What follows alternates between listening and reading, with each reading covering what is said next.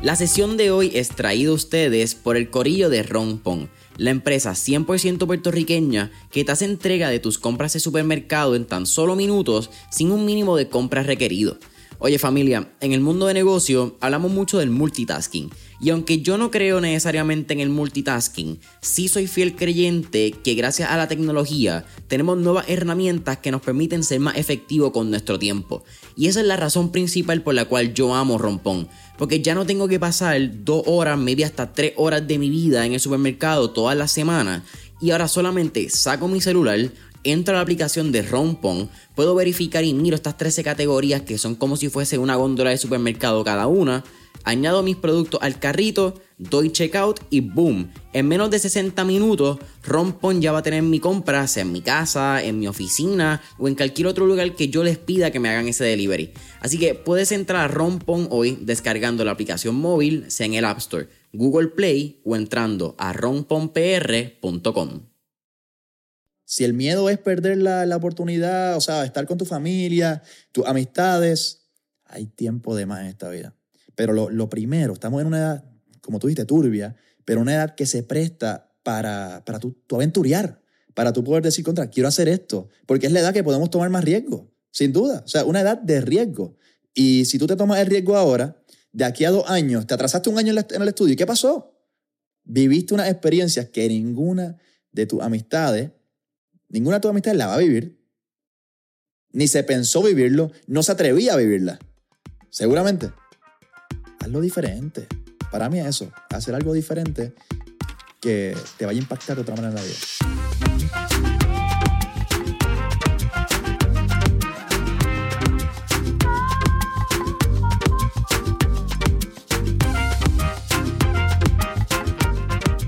¿Qué es la que hay familia? Mi nombre es Jason Ramos y bienvenidos a Mentores en línea, un podcast donde hablamos con los empresarios e influencers responsables por las marcas más destacadas, para que así conozcas quiénes son tus mentores en línea.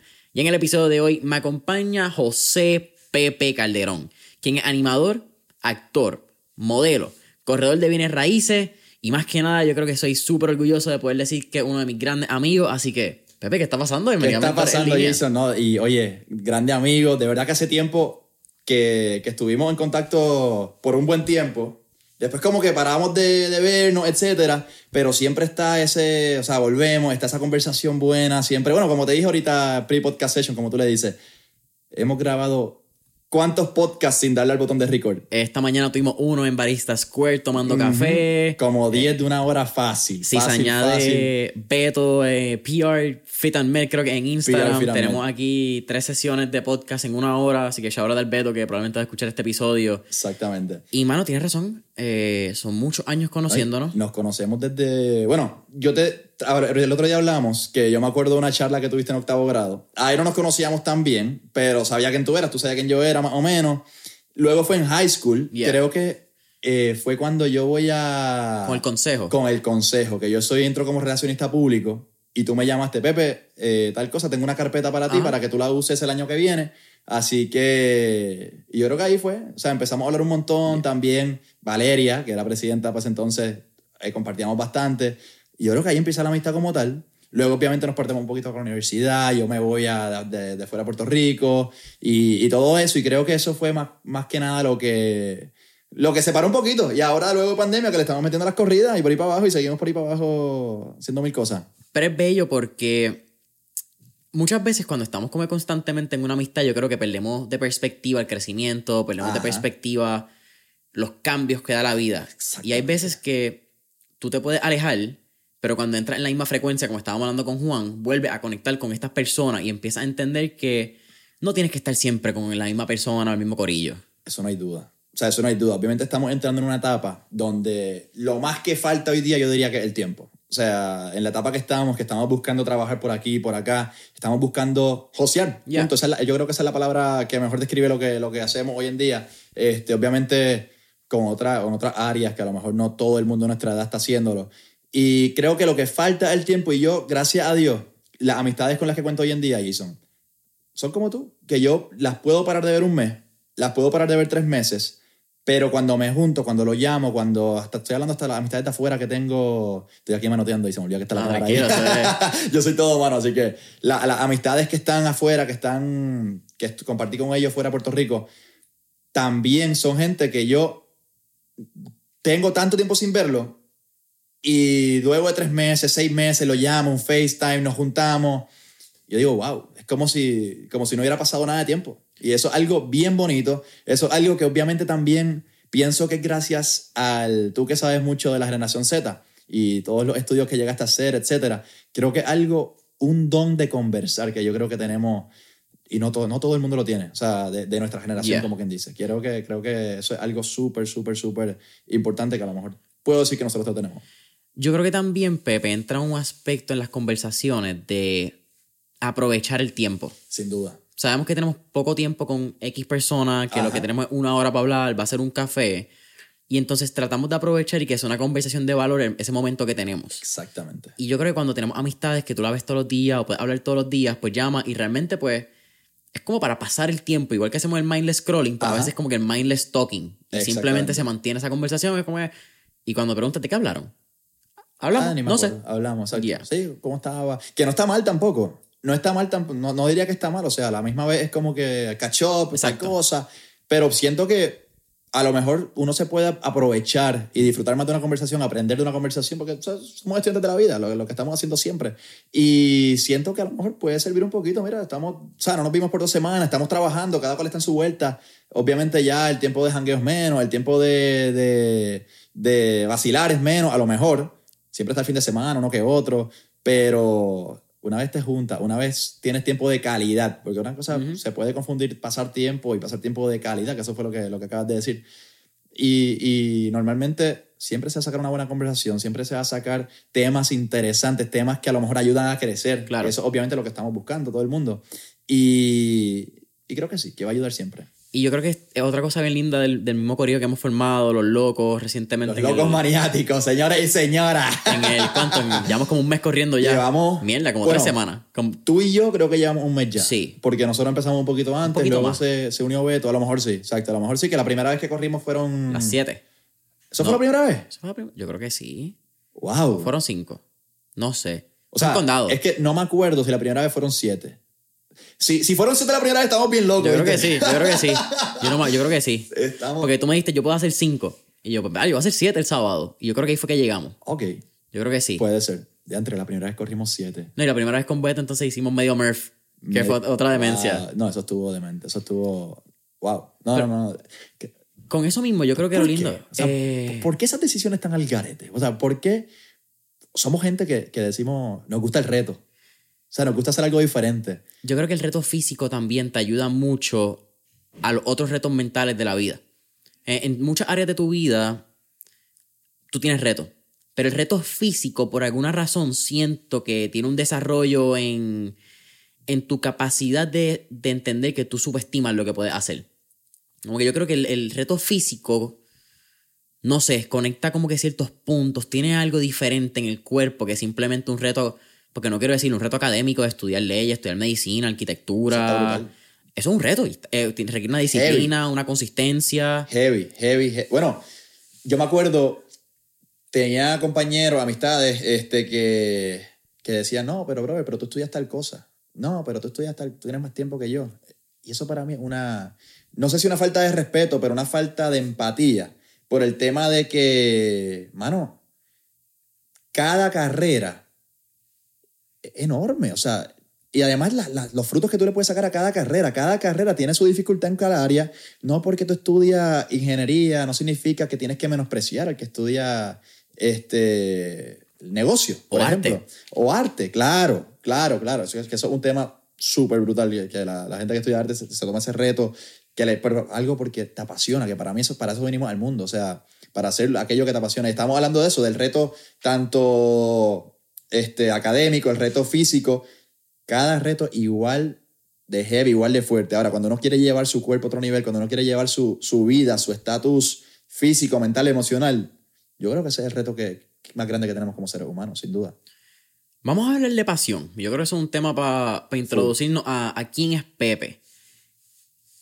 Pepe realmente empieza como atleta.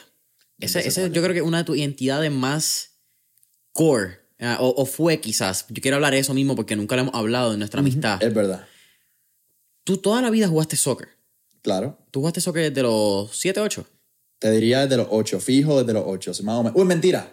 Tú estuviste equipo mini. tú- Exacto. El equipo. cuarto grado, ¿qué edad tenemos? Como 10. Como 10. Pues yo empecé en, en Fraico, Fraicomar, como a los 8. Estuve un año, me encantó. Entonces estuve un tiempo fuera y cuando llegué a cuarto grado, más o menos, empecé en el equipo mini de Marista. Y ahí estuve sin parar cua- cuarto a 11. Cuarto grado, eh, también empecé, en, o sea, el año después creo que empecé en club también afuera. Así que sí, estamos hablando de cuarto a 12, después un año más que jugué. Estamos hablando de 9 años. 10 años, más o menos. Diste hasta 11. Aquí hay algo bien Bueno, interesante. hasta 11 y acuérdate que me voy de Puerto Rico. Bueno, a, eso, a eso mismo voy. Tú te vas antes de María. Yo me voy justo antes de María, dos meses antes. Un mes antes, perdón. Háblame de, de esa toma particular, porque yo creo que muchos conocemos el Pepe Calderón hoy en día ya, Puerto Rico gana, el animador. Ajá. Pero tú tuviste un periodo de crianza muy interesante que poca gente está no solamente dispuesta a hacerlo, dispuesta a pensar que puede hacerlo. Exactamente. En, grado, en esa transición de grado 11 a grado 12, tú tienes 17 años, estás formando, estás en tu año, o entras a tu año senior, este año tan espectacular que toda la gente habla, y tú decides tomar el riesgo, por llamarlo de una manera, de irte a jugar a Uruguay, si no me equivoco. Empecé en Italia. Empecé Empezaste tre- en tres Italia. meses en Italia. ¿Tú sabías en ese momento que tu vida iba a cambiar? Como que no, no solamente, quizás mentalmente, cómo iba a cambiar tu vida y que no iba a volver a ser el mismo Pepe. Bueno, no tenía eso en perspectiva tanto, pero si uno sí tenía el miedo, wow, me voy. Porque primero yo me fui, exacto, en junio, antes de que yo irme los tres meses a Italia y decir, voy a, no voy a estudiar en Marista más, no voy a estudiar el grado senior. Yo me fui a Uruguay primero y estuve mes y medio en Uruguay. Y wow, mes Y esa era la medio- ventana. Tú ibas a estar un mes y medio en Uruguay. Un mes y medio en Uruguay, pero no era con miras a irme a otro país luego. O sea, yo era mes y medio y yo volví a Puerto Rico. De hecho, me fui, me acuerdo que me fui a mediados de, de junio, vuelvo a principios de agosto, estoy cinco días en Puerto Rico y me voy. Y, es- y eso para mí fue un cambio que yo digo, wow, o sea, no, no tenía en miras lo que, eso que tú dijiste, me va a cambiar la vida, me va, me va a hacer algo, una persona diferente. No, no lo tenía en perspectiva por la edad. O sea, no, no tenemos esa madurez de diantre. Voy a, voy a vivir tres meses solo. Al principio, ¿no? Luego viví un tiempo mucho más, más tiempo solo. Pero no tenía esa perspectiva de antes, esto me va a cambiar por completo. No lo tenía. Obviamente el sueño, la pasión, que era el fútbol siempre, pues yo decía, wow, se, se, se dará la oportunidad, no se dará. Yo era presidente del consejo en la escuela. Y yo dije, diantre, cuando me lo ofrecen la oportunidad, yo llam- llamo a mami, mami, mira, pasó tal cosa, esto está así, es tanto, tanto tiempo. Y, brother, la decisión, yo dije, en una hora, mira, me quiero ir. ¿Qué te dijeron tus papás? Pues papi, obviamente lo, lo, lo, lo primero que mami hizo fue buscar opciones de, de lo académico. Papi y mami lo primero que dijeron, dale para encima, o sea, una oportunidad que no se te va a abrir nunca más. Le dices que no ahora, no sabes qué va a pasar. Que estaba la posibilidad, el sueño, la, la, la mentalidad de entre, esto puede ser una puerta para ser futbolista profesional, es lo que uno quiere desde chiquito. Claro. O sea, brutal. Aunque- Aunque yo tenía, estar en Uruguay ese mes y medio me puso en perspectiva, ok, tú no vas a llegar a primera división de un país grande. No, no vas a llegar. Pero sí puedes vivir en una segunda división y puedes vivir bastante bien. Este, y como que, ok, está nice, me gustó la idea. Y entonces, ese viaje a Italia, yo estoy con el sueño, somos chamaquitos al fin, estamos soñando en eso. No siento que, que se tronche ese sueño por nada, hasta que obviamente este, llega mucho más adelante, mucho más adelante que empieza el COVID, ya, ya quito el sueño como tal, o sea, ya digo, vamos a ser realísticos, o sea, si yo empiezo a trabajar acá, yo salgo mucho mejor. Y todo ese tema a mí me... O sea, papi mami siempre me, apoyaron, hermano. Todo lo que era deporte, todo lo que era consejo, ahora todo lo que es televisión, actuación, animación, también están apoyando al full. Este, y entonces, prácticamente cuando yo desisto de ese sueño, bueno, cuando desisto no, estoy los tres meses en Italia, yo vuelvo, todavía estaba a la ventana de, de irme a Portugal, yo estuve en Portugal a prueba, y luego me voy, ahí si es que llego a Uruguay. Luego de Portugal, me fue mal en la prueba de Portugal. La verdad, no hice lo que tenía que hacer en noviembre, diciembre. Son, son miras que yo digo para atrás contra hubiera entrenado más, no hubiera chavado menos. Pero, pero sí, papi y mami, respondiendo a tu pregunta, me fui en un viaje, pero Papi y mamá me ayudaron. Me, me apoyaron siempre. Pasa la ventana en Portugal y terminas en Uruguay. Eh, ¿Cuánto? ¿Un año? ¿Estuviste allá? Estuve esa temporada, estuve en febrero, llegué en febrero y estuve hasta noviembre, finales de octubre, que ahí fue que me convocan a la, obviamente yo con la decepción contra no la hice en Portugal, no, no tal, no pasó, y, y eso me dolió. O sea, internamente nadie lo sabe, pero me dolió bastante, porque... el sueño. me exacto, me arrepentí de, o sea, el sueño Europa siempre. Uruguay la pasé brutal. O sea, otro nivel, la experiencia. Yo diría que en Uruguay fue que realmente crezco como persona. Ita- Italia también, tres meses solo, viví lo de María allí solo.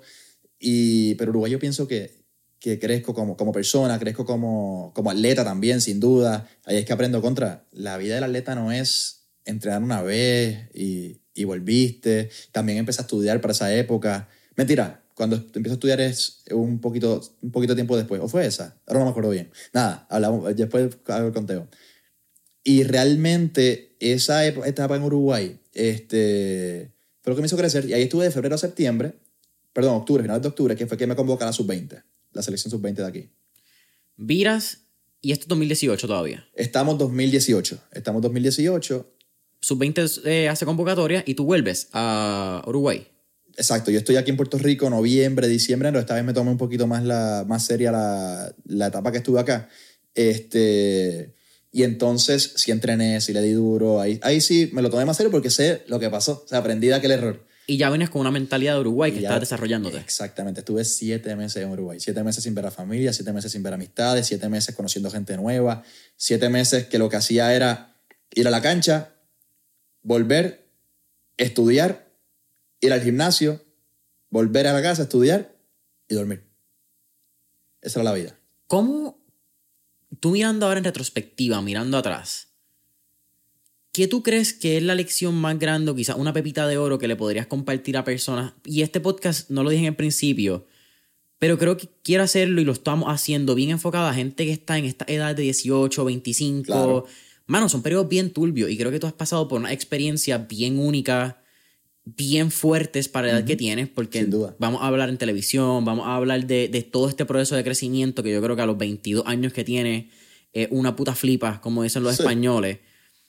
Pero para personas que tienen quizás este miedo, que están pensando, me voy cinco meses solo, me voy seis meses solo, sigo mi sueño, no lo sigo, papi, mami, ¿qué puede pasar? ¿Qué tú le dirías a ellos de esa, esos meses? Bueno, el otro día, y qué bueno que me lo preguntas, porque el otro día me preguntó directamente uno de la escuela, creo que está en grado 11 ahora, o va para, no sé si va para 11 ahora o va para el grado senior, y me dice, Pepe, ¿cómo fue esa experiencia? O sea, Se llama Jeremy. no me acuerdo el nombre. O sea, ahora, o sea, no- ahora mismo no me acuerdo quién fue. No me acuerdo quién fue, sinceramente. Así que si lo escucha el podcast, que me, que me lo recuerda, porque no me acuerdo quién fue. Y me dice, Pepe, ¿cómo? Y fue cuando fui a dar una charla Claro. Marista. Me, me preguntó, Pepe, ¿cómo fue la experiencia? Yo estoy, o sea, obviamente yo tengo la meta académica, eh, quiero seguir estudiando, pero creo que era voleibol la oportunidad que tenía. Y no sé qué hacer, o sea, punto. Tengo, empiezo el año que, empiezo el grado 11 ahora en agosto, estamos en mayo, no sé qué hacer, tengo la oportunidad de irme. Y le digo, bro, ¿te apasiona el voleibol? ¿Te apasiona el deporte? ¿Te apasiona lo que? ¿Te gusta? ¿Sientes que, que, que hay una oportunidad de verdad? Hazlo. Si el miedo es perder la, la oportunidad, o sea, estar con tu familia, tus amistades, hay tiempo de más en esta vida. Pero lo, lo primero, estamos en una edad, como tú dijiste, turbia, pero una edad que se presta para, para tu, tu aventurear, para tú poder decir contra, quiero hacer esto, porque es la edad que podemos tomar más riesgo, sin duda. O sea, una edad de riesgo. Y si tú te tomas el riesgo ahora, de aquí a dos años, te atrasaste un año en, el estudio, ¿y qué pasó? Viviste unas experiencias que ninguna de tus amistades, ninguna de tus amistades la va a vivir, ni se pensó vivirlo, no se atrevía a vivirla. Seguramente. Hazlo diferente. Para mí es eso, hacer algo diferente que te vaya a impactar de otra manera en la vida. O sea, y de nuevo, a lo mejor esa edad no sabes lo que te va a impactar, pero el crecimiento cuando termine ese viaje, esos dos años, esos tres años que estuviste jugando voleibol, deporte que sea, no, no se compara con nada, no tiene precio. Ahí tienes dos cosas que me gustaría hablar. Yo creo que uno es una cita que hizo famosa Steve Jobs, Ok. que decía, You can only connect the dots by looking backwards. La única forma que tú puedes conectar los puntos de tu vida es cuando tú miras atrás y miras el proceso que has hecho. Ya. Y yo creo que muchas veces nosotros no entendemos el proceso cuando lo estamos viviendo. Pero en tu caso, tú puedes mirar para atrás y tú puedes decir, Uruguay me enseñó esto, Portugal me enseñó esto, y estas dos cosas unidas crearon esta versión de Pepe. So, ese lado me parece bien interesante. Y otro punto que para mí es y, y clave, que bueno que tú le dijiste, es que estamos en una época donde se supone que estemos dispuestos a tomar riesgos. Sin duda. Eh, pensamos, y, y yo no quiero decir que está bien o mal. Para mí, Jason Ramos no es la forma en que yo quiero vivir mi vida, y así lo voy a poner. Pero para mí se me hace bien difícil pensar cómo hay gente que a los 20 años, 18 años, dicen, voy a estudiar hasta los 22 y voy a dedicarme 10 años a trabajar en esto. O solamente voy a hacer Exacto. esto. Mano, hasta los 30 tú no tienes casi, casi ninguna responsabilidad económica. No tienes hijos, no tienes muy probablemente una pareja estable, muchas... Hoy quizás puede cambiar, pero no necesariamente estás pagando una casa, no necesariamente estás Exacto. pagando un carro. A lo mejor tienes la oportunidad de, de vivir con, con tus padres, este, el carro a lo mejor te lo prestaron, si es con él, eh, y así, a menos que decidiste comprar un carro nuevo porque estás trabajando, etcétera, pero... Estás en la que ver. época donde tienes más energía también. Sin Como duda. que si en algún momento, y esto es una de las cosas que quizás yo admiro más de, de Beto, que hablamos de él al inicio, Ajá, es que ese pana aprovecha las horas. sin duda. Todos tenemos las mismas 24 horas. Ahora hay una diferencia si tú te levantas a las 8 de la mañana o te levantas a las 4 de la mañana, porque vas a tener 4 horas adicionales en tu día. Claro. El tiempo está set. Digo, Beto está loco. eh, eso es de otro mundo, de otro universo. Eh. Pero a la misma vez, bueno, yo por lo menos, ¿quién fue el que me preguntó? No me acuerdo quién fue ahora, pero fue un amigo. Me dijo, pero Pepe, si te levantaste temprano y tomaste un nap a, la- a las 2, ¿no es lo mismo? Yo, bro, no es lo mismo. Porque a las 2 si yo me tomo el nap es porque terminé las cosas que iba a hacer en el día. Claro. Es porque si yo tengo un checklist diario, es que de esas tres cosas que tienen en el checklist, completé las tres. Y por eso me voy a coger el nap. Ese pana no se necesario. temprano y no ha visto que de 5 a 8 o 5 a 9 nadie te molesta. Nadie te escribe. Estás tú con tus pensamientos, como vimos en, el, en un story esta mañana. Estás tú con tus demonios solo. Estás Exactamente. tú con lo que tienes que hacer. Y. es una catarsis casi, yo creo, levantarse temprano, tener una rutina, porque No, y, te- y digo, también obviamente también el nivel de, de responsabilidad que uno tenga, el nivel de compromisos que uno tiene. Porque a la misma vez yo me molesto el día, el día que tengo una alarma para las 7 y no me levanto. Porque me pasa, a ver, todos fallamos en algo, no, no es que somos perfectos, no es que estoy aquí en un podcast diciendo, ah, no, Pepe hace todo bien, Pepe hace todo como se supone, no. Es más, fallo más que nadie. Y me molesto cuando yo tengo la alarma a las 7 porque quiero hacer tantas cosas antes de las 11, por ejemplo o a las 6, qué sé yo, un ejemplo, y me terminó levantando a las 9 porque el cuerpo no podía más, el cuerpo no escuchó la alarma, el cuerpo dijo, deja darle al botón de stop y volver a dormir. Y yo me levanto molesto, y bueno, no molesto, pero sí termino el día molesto si no complete todo lo que quería hacer.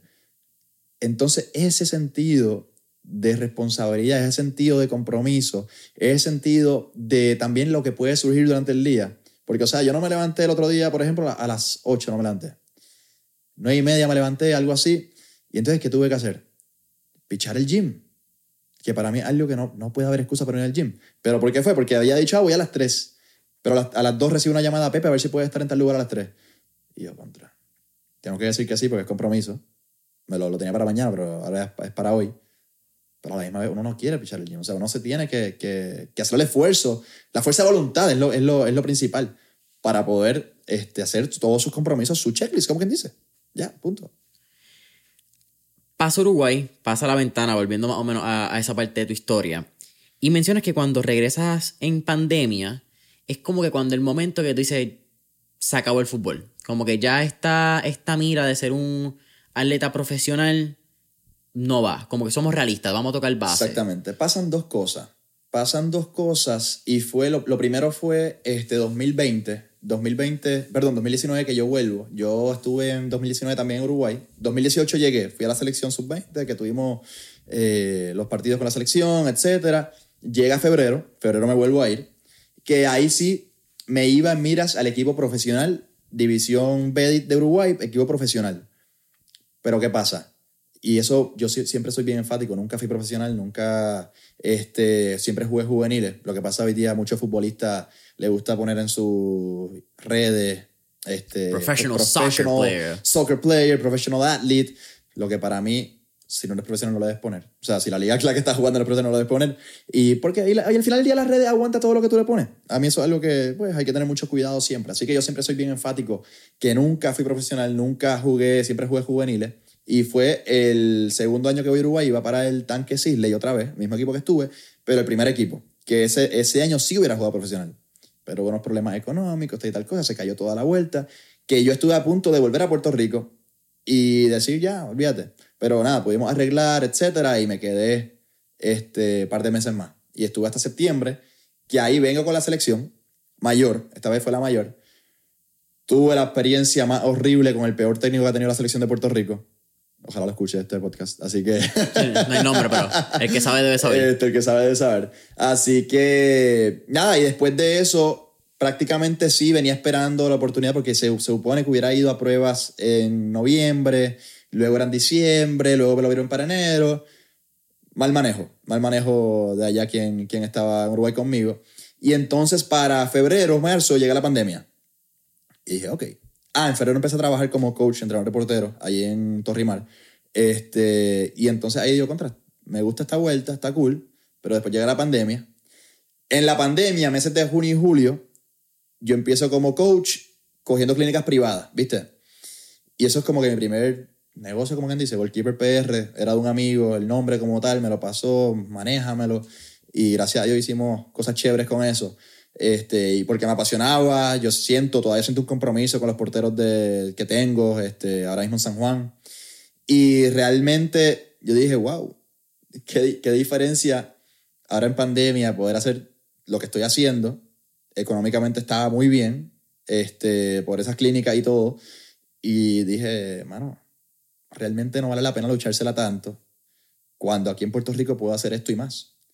Y eso fue lo que dije ya, o sea, olvídate del sueño, o sea, no, no, y no es que te olvides del sueño, es que llega un punto en la vida que hay que ser realista. Y siempre, siempre he dicho eso, o sea, siempre le he dicho a, mí, a los que me preguntan, ah, y si me voy, tal cosa. Brother, haz lo que tú quieras, sigue tu sueño, sigue tu pasión, pero tienes que llegar al punto que si no se puede, no se pudo. Y eso está. Eso para mí es súper importante, que tú estés claro hasta dónde vas a llegar. Para mí eso es lo más importante que, que, pude decidir yo y decir, mira, ya, hasta aquí. ¿Fue difícil romper esta identidad de atleta? Esta identidad de que toda tu vida literalmente giraba alrededor de un deporte y por un factor que no estuvo en tu control, se acabó. ¿Sabes que no tanto? O sea, vamos, lo, extraño un poquito. Me, me, de hecho, estoy ahora mismo en un club en la Liga de Puerto Rico, este, que lamentablemente por tiempo no he podido los partidos, no he podido entrenar, pero, pero realmente no fue tan difícil y fue porque todo lo que aprendí como atleta lo he podido llevar a lo que es la vida diaria. O sea, ese compromiso, esa responsabilidad, esas ganas de meterle a, a todo. O sea, yo creo que si alguna oportunidad me ha llegado, si algo bueno me ha pasado, es porque esa oportunidad llega y yo siento el compromiso como si el negocio fuera mío, como si algo, si la idea hubiera sido mía, y yo lo llevo, o sea, busco mi trabajo que sea al máximo, al 100% siempre. Y creo que eso, la vida de atleta me enseñó a ser así. Y entonces prácticamente la transición de atleta a una vida diaria normal de trabajo, creo que no es tan difícil por eso, porque todo lo que uso acá, de, en la vida de atleta, lo he aplicado acá. Y creo que eso ha sido lo, lo más, lo más cool de, de esa transición, porque no, no ha sido difícil. La realidad, sí lo extraño, pero la misma vez yo era portero y cuando voy, sinceramente, contra me tengo que tirar. ya no estoy para eso, ya prefiero el beach tenis, este, ya, ya prefiero algo más light, que no tenga que seguir forzando tanto mi cuerpo.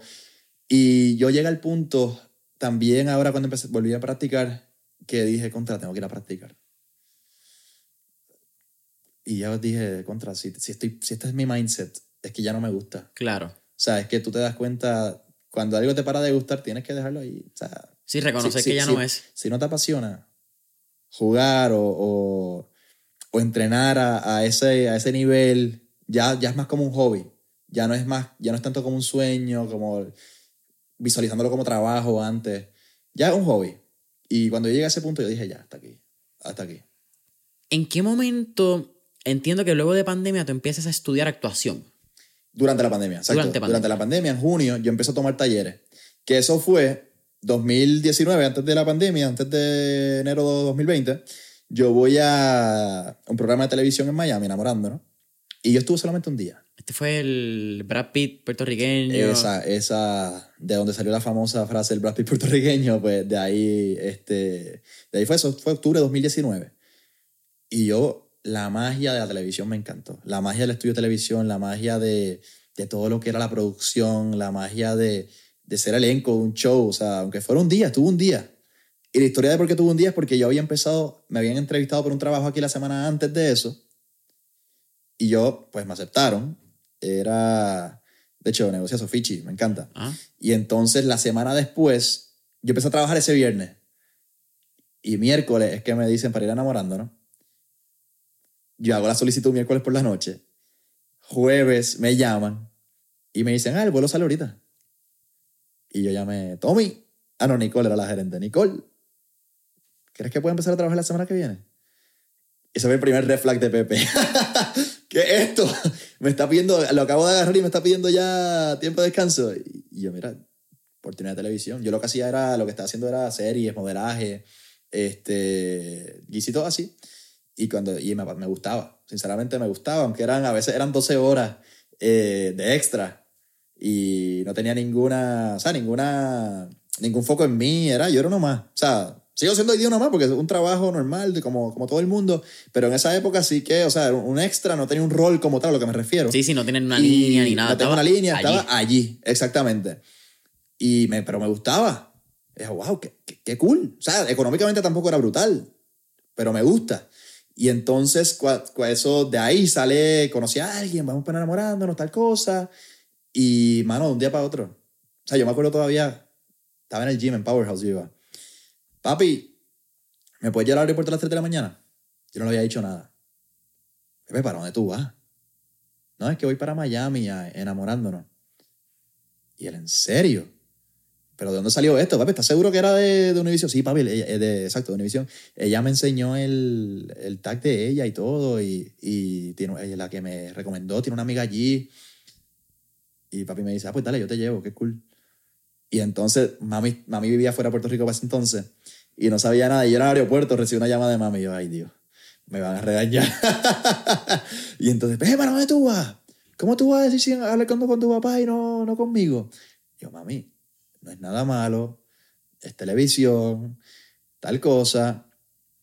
Y yo dije, mano, o sea, esas son de las cosas ahorita que yo te dije, la edad para, para aventura, para, Sí. para tomar el riesgo. Sí, no tenías tiempo tampoco para preguntar, sí, no, permiso, Yo te dieron no- una ventana. Sí, no. Yo no lo pensé dos veces. O sea, tú me dijiste, ahorita, trabajar en, o sea, empezar a trabajar, ¿puedo estar hasta el martes?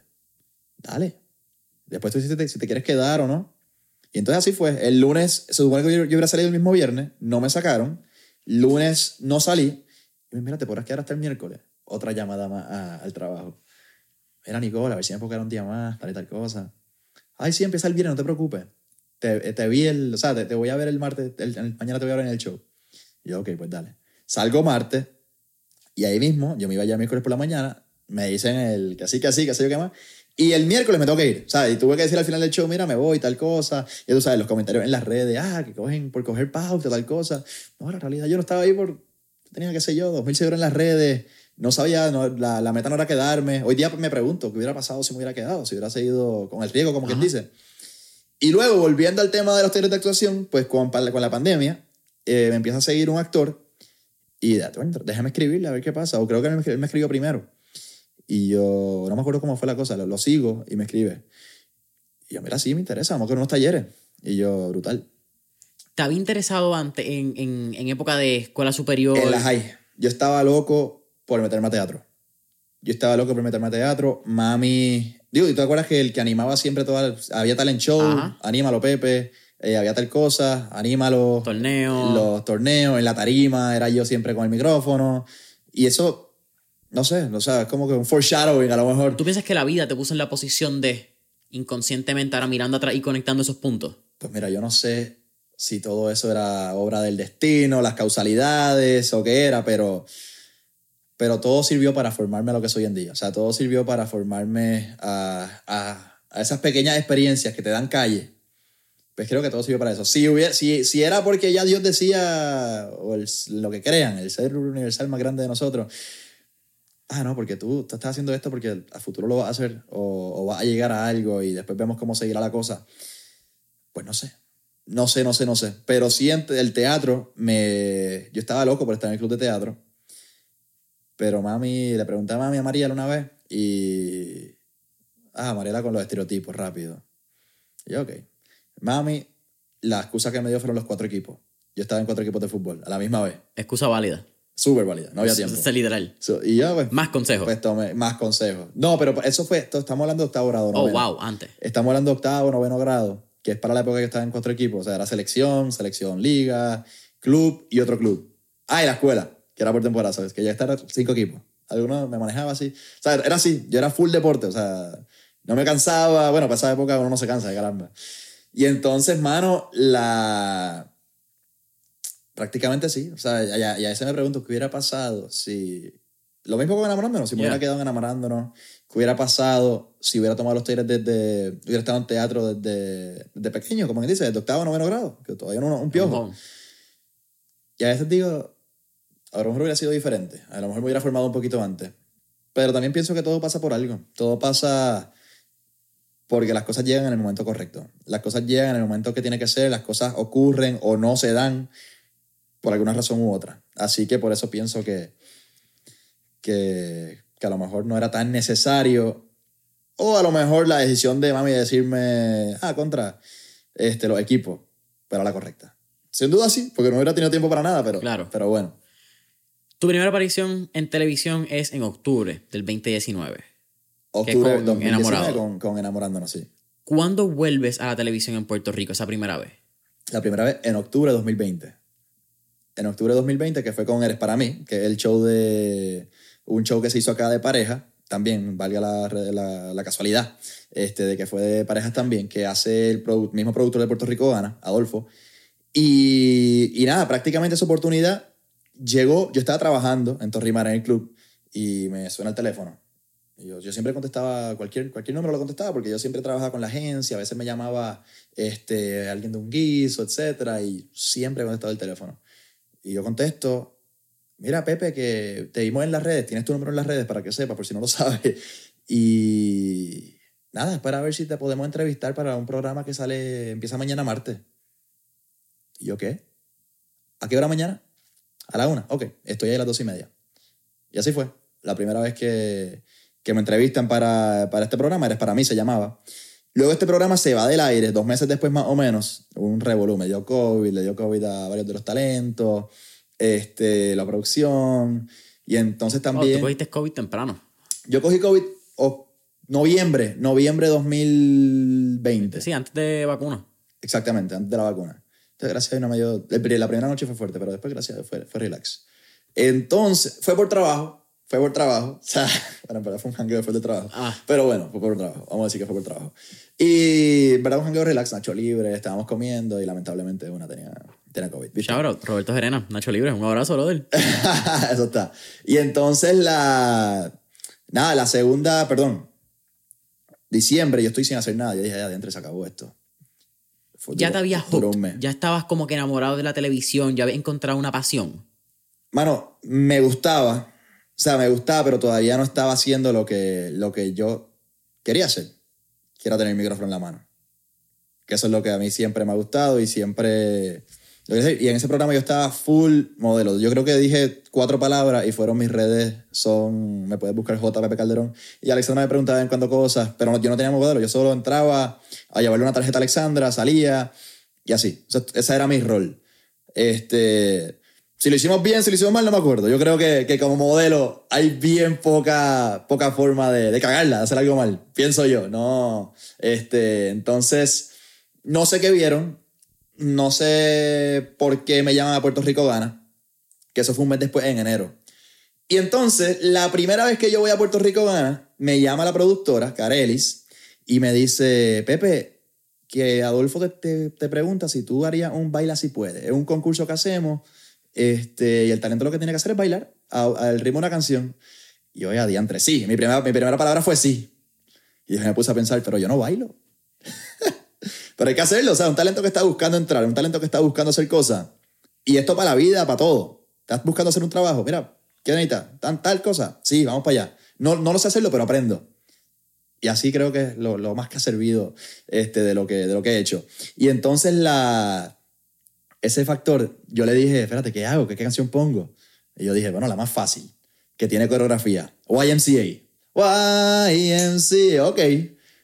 Pero sé qué pasó. No me dijeron que tenía que decirle qué segundos de la canción era. Yo pensé que me iban a poner la parte de YMCA. Claro. Y me pusieron el principio. Y yo veo ese video en YouTube. Me muero del cringe, me muero de la risa, me muero de todo. Porque yo estaba haciendo esto.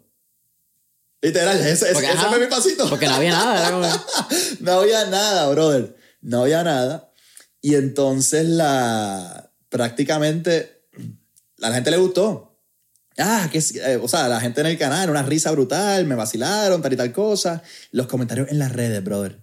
¿Qué hace este aquí? Que este no baila, ¿por qué lo ponen? Tal cosa. Y yo, wow, mira la reacción que dio. Mano, por hacer algo que obviamente yo no sé hacer. O sea, soy. Me gusta bailar, me lo gozo. Pero pareja de baile mía, te digo que te voy a pisar de seguro. Así que. Pero la pasas bien. y la paso bien.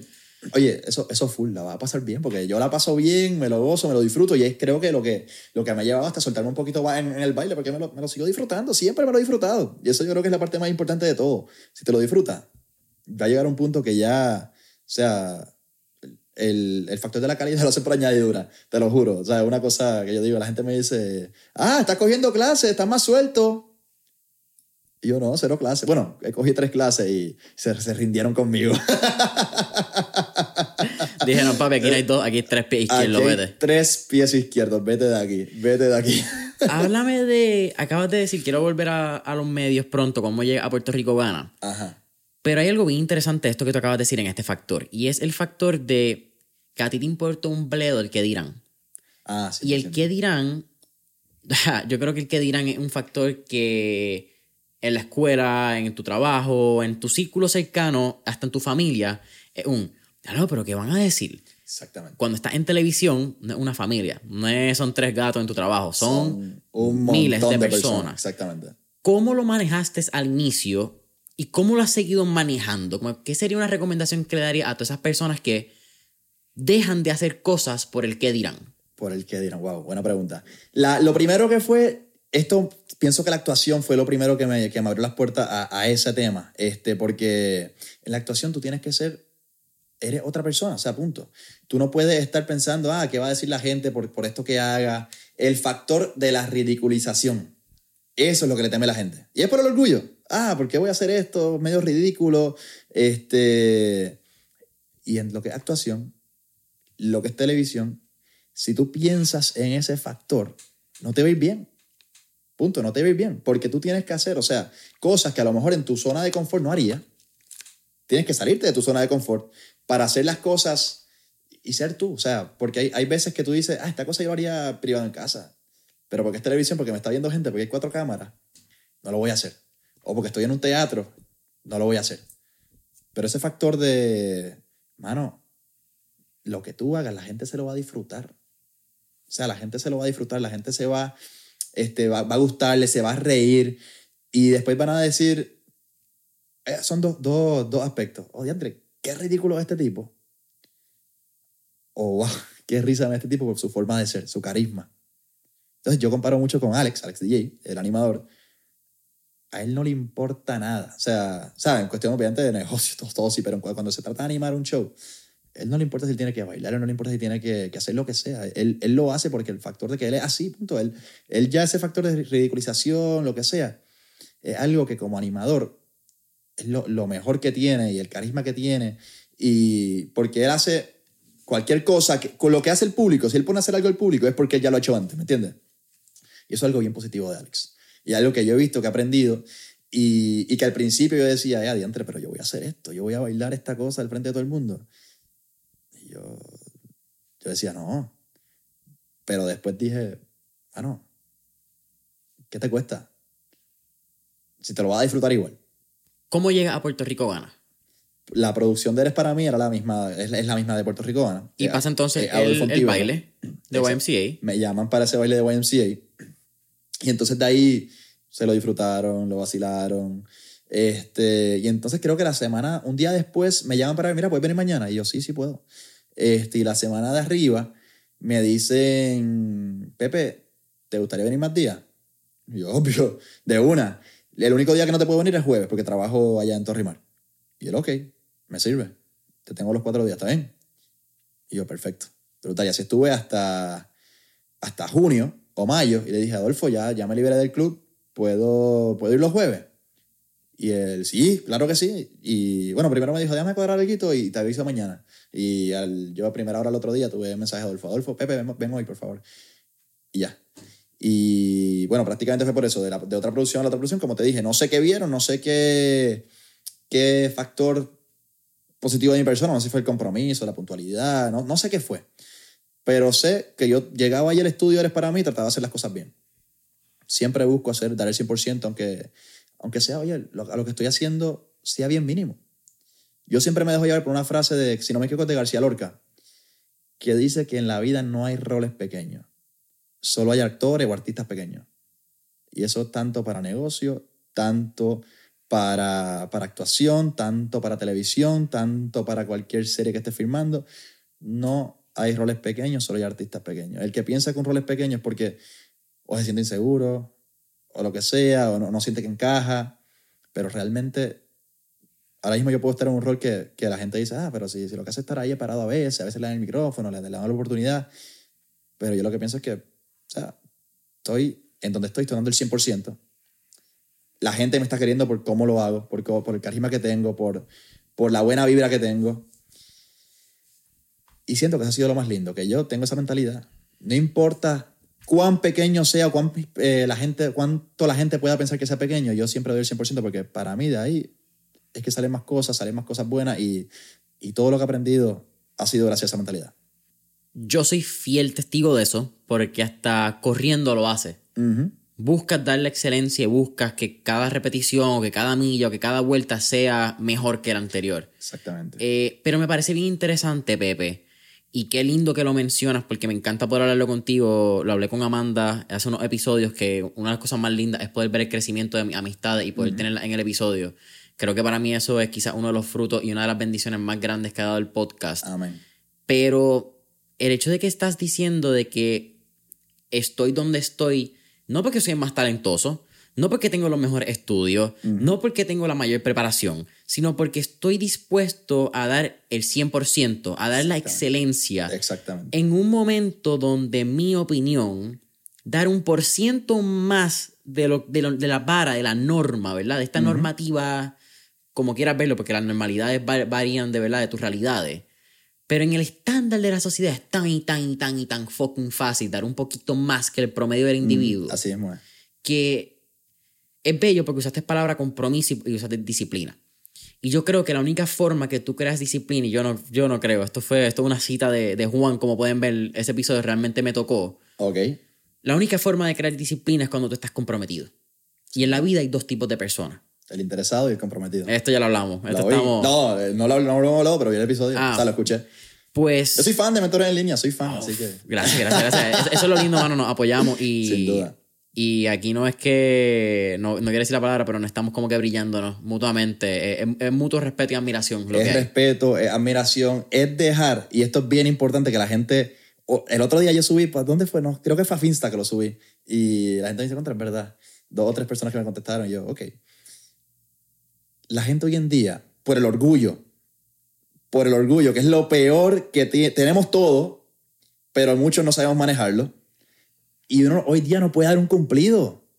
No puede decir perdón cuando está mal. ¿Por qué? O sea, ¿por qué no puedes dejar el orgu- orgullo a un lado? Y si un pana está haciendo las cosas bien, un pana está bajo no sé cuántas libras, un pana tiene un negocio que está emprendiendo, ¿por qué tú no le puedes, brother? O un pana no, un conocido, te felicito, me Es- encanta que es lo estás haciendo gratis. bien. Gratuito.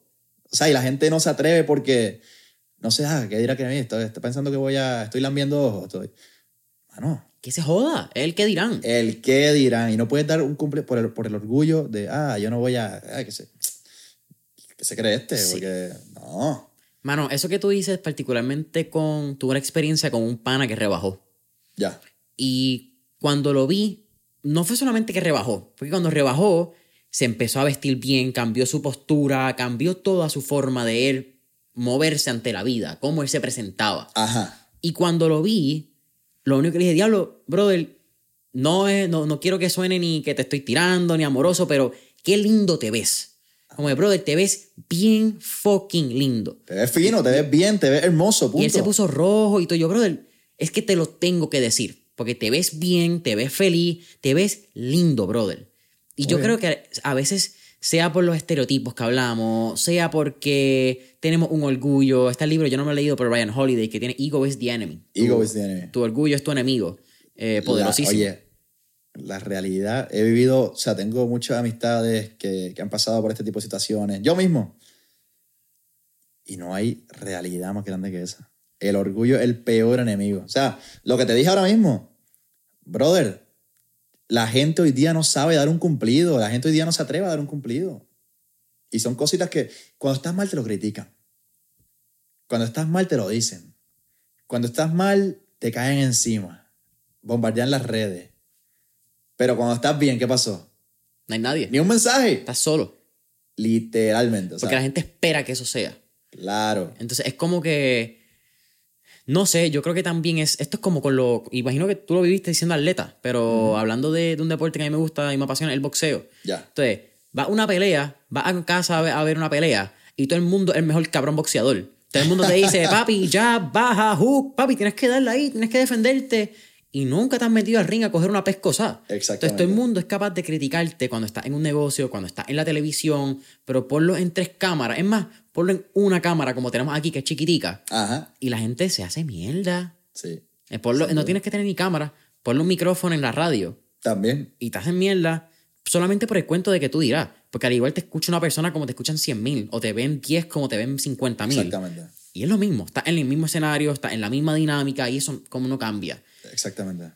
¿Qué recomendación le daría a los jóvenes que están interesados en los medios, tomando en consideración esto de la experiencia que estamos hablando? Ajá. Donde tienen más calle que necesariamente títulos, que, y a mí esto me gusta hablarlo no solamente quizás en los medios, pero hasta en negocios. A veces queremos tener nuestras maestrías, nuestro doctorado, nuestro bachillerato y postergamos el hacer hoy por Lo que realmente queremos. por un día voy, cuando yo tenga mi grado voy a poder hacer esto, cuando yo tenga mi bachillerato voy a poder salir en televisión Ajá. en tu caso, y yo creo que bastante en el mío negocio, no ha sido eso. Ha sido, vamos a hacer, vamos a cometer el error, nos tropezaremos, Exactamente. aprenderemos y le vamos a seguir dando. Exactamente. Mano, ¿qué le diría? Realmente yo, vamos, he tenido la suerte. Eso no hay duda de que me consiguieron por las redes, pude entrar a una edad que tengo una oportunidad en mis manos increíble. O sea, eso lo reconozco, lo agradezco. Todos los días estoy bien este, apasionado por lo que hago, porque tengo esa oportunidad que, que bien poca gente ha tenido. Bueno, actualmente, ¿qué animador está en televisión a sus 22 años? Ninguno. Sé, sé- de uno que tiene 24, si no me equivoco. Y no, a lo mejor no sé si es el mismo rol que yo tengo, si es otro tipo de... de- no sigo mucho el programa en el que está. Y, y todos esos temas. Y realmente yo digo, wow, tengo una oportunidad. Y, y animadores en la calle me lo dicen. Cuando el otro día fui a animar un prom, conocí a un dueño de, de una casa productora de proms. o Casa productora no, o sea, él, él- produce este tipo de eventos. Y me dice, Pepe, lo que tienes es grande, brother. Aprovechalo. Aprovechalo, aprovechalo, aprovechalo. Construye lo tuyo y sigue por ahí para abajo. O sea, la oportunidad que tienes es para eso, para construir lo tuyo e ir creciendo tú por fuera. Y eso mismo es lo que yo le diría a alguien que se quiera apoderar de los medios de comunicación, a alguien que quiera entrar a los medios de comunicación. Construye lo tuyo. ¿Qué fue lo primero que yo hice antes de enamorándonos? No, mentira, fue después de enamorándonos. El podcast. Yo hice mi propio podcast porque sabía que esto me gustaba. Sabía que me gusta tener el micrófono y hablar. Que lo, lo hice, que a lo mejor lo hubiera hecho de mejores maneras. Sí, lo hubiera hecho de mejores maneras. No tenía conocimiento. Hoy día que entré a la televisión, veo como un rundown, veo como un programa, la, estru- la estructura que tiene. Qué Sí, bello, porque tiene una escuela... Es una magia increíble. O sea, es una universidad en vida real. exactamente. Esto es la universidad de la calle, del día a día. La más linda de todas para mí. Y entonces yo digo, wow, qué diferencia. Y entonces ahí cuando yo entro a Telemundo, yo digo, contra, déjame, déjame aplicar esto al podcast. Y ahí fuimos poco a poco. Luego, obviamente, el podcast para. Pero eso fue lo primero que yo hice. Y es lo que yo, si te apasiona la comunicación, si te apasiona este tema, haz lo tuyo. Y poco a poco las oportunidades van a aparecer. O sea, eso no hay duda, que las oportunidades van a ir apareciendo, no hay duda. Pero si tú haces, aunque tengas 10 seguidores, 10 oyentes, 15, 20, métele igual. Porque el punto a lo mejor no es que te escuchen 50 personas. El punto es que tú te desarrolles y estés haciendo las cosas bien. Para mí ese es el factor más importante acá. La calidad de tu contenido antes de todas las personas que te escuchan. Para mí es el factor más importante cuando uno... Eso esa es sería mi recomendación a un muchacho como yo, joven, que está, que está arrancando. Y eso fue lo primero que yo hice. Y la realidad, como te eh, puse en el story, lo extraño, sinceramente lo extraño. Digo, contra, quiero volver al podcast. Tengo la idea de, de ya mismito hacer algo, pero realmente algo que tenemos que accionar y, y ahora cuando tenga más tiempo, etcétera, le vamos a meter sí o sí porque hay una, es algo que hoy día hay que, hay que construir. De hecho, Alejandro Gil, el otro día estuve con Alejandro Gil y me dijo lo mismo. No, esto no, no fue el mismo que, pero él me dice, Pepe, está ahora mismo en un lugar que a lo mejor no es lo mejor económicamente, a lo mejor no es a donde tú quieres llegar. A lo mejor este, ahí, ahí tienes un espacio de, de, ¿cómo se dice?, de oportunidad increíble y que te está ayudando para aprender todo eso lo que tú necesitas. Pero construye lo tuyo. Él, por ejemplo, ¿qué hizo? Su negocio allá en Guabate. Casi está Guabate, ¿verdad? Creo que sí, no, estoy, no, sé, no me acuerdo el nombre. Celoso. Ese es el, el arte.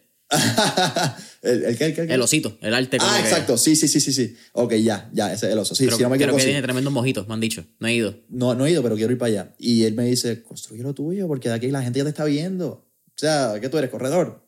Busca la forma de seguir metiéndole porque la gente tiene más confianza ya en ti. O sea, la gente va, ¿por qué va a Casita Guabate? Porque sé quién soy yo. Aunque no sea tan... No, no me acuerdo qué fue exactamente lo que él me dijo, pero la gente igual, nada más dice decir, ah, estoy apoyando a Alejandro, tal cosa. Ya van a estar allí, se van a estar satisfechos con lo que, con lo que haya. Hay un personal branding, hay, hay como una identidad de la persona, claro. de tú sentir que conoces a quién está apoyando. Claro. Pero ahorita dijiste algo, Pepe, y yo he quemado una cita, no sé si ya la has escuchado en el podcast, que es la Séneca. Séneca, uno de los grandes estoicos dentro de esta filosofía, dice Ajá. que la suerte es cuando la preparación coincide con la oportunidad. Ya. Y yo creo que sí has tenido mucha suerte, pero porque has estado constantemente preparado y fajándote los cojones Ajá. cuando la gente no ha estado dispuesta a hacerlo. Exactamente. Y yo creo que eso es bien lindo porque al fin y al cabo uno siempre va a ser un one fucking hit wonder como que para las personas. Siempre va a ser un golpe de suerte que te va a posicionar. Pero la gente no vio las noches que, tras, que trasnochaste, no conoce o no sabía que tuviste que vivir casi dos años solo entre estos uh -huh. periodos distintos de vida. Que cuando pasó María tú no estuviste en Puerto Rico. Exactamente. hay una serie de eventos que te catapultan al éxito que has tenido pero que la gente no lo ve. La gente lo ve como que, ah, este tipo tuvo suerte, o ah, este tipo tuvo una. Exactamente. Whatever. Es siempre un golpe de suerte lo que la gente dice, este golpe de agua, whatever sea. Y tú has estado constantemente preparado, no solamente eso, que siempre has dicho que sí a las oportunidades, por lo que me has estado contando. Uh -huh. ¿Cuánto de tu éxito, hablándolo, le adjudicarías a eso, a decir que sí? Porque muchas veces ni siquiera estamos dispuestos a eso. Es como que queremos que todo llegue cuando queremos, cómo queremos, dónde queremos. Estamos bien cómodos tirados para atrás en esta silla. Mano, 100% del éxito. 100%. A decir que sí, 100% del éxito. O sea, Jason, yo he hecho animaciones en Mayagüez gratis. Benéfica. Porque me nace. Y de las mejores que he tenido, yo he hecho animaciones, este, 4 horas, 150 pesos, que está bien, o sea, empezando está bien para mí. Yo he hecho animaciones que, que me dicen, Pepe, necesito última hora, vamos para allá, vamos para allá. Y, y mano, yo creo que el 100% de la, de, de, del éxito hasta ahora, que, que, no considero un éxito brutal, pero sé que hemos logrado algo. Y yo creo que decir que sí ha sido lo más grande. O sea, Pepe, hay que hacer esto en el show, vamos para encima. Pepe, hay que hacer tal cosa, vamos para encima. Pepe, necesito que haga esto para el trabajo, qué sé yo qué más, vamos para encima. Y, no solo eso también, aparte de la suerte de, tener la, oportunidad, es cuestión de saber explotarla, saber moverse correctamente para que sigan surgiendo oportunidades.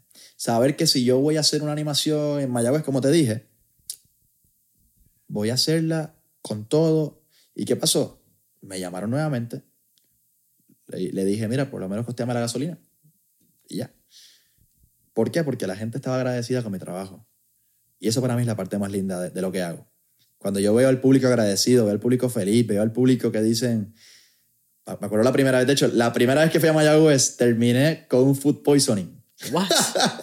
de lo que yo pensaba que era los nervios del show, no, la- no tanto los nervios, la, fel- la felicidad que yo tenía ese día cuando yo escuché a, a- al productor del show que me dijo, Pepe, acabo de escuchar a una señora decir que este es el mejor animador que hemos traído. Una- algo que se hace cada, o sea, todo, todo, todos los años y lleva como seis años.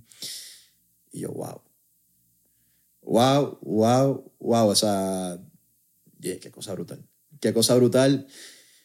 Y para mí eso, o sea, la historia del food poisoning está bien chévere. Digo, la gente dice, no, como- con lo que comiste, ¿cómo no te va a dar?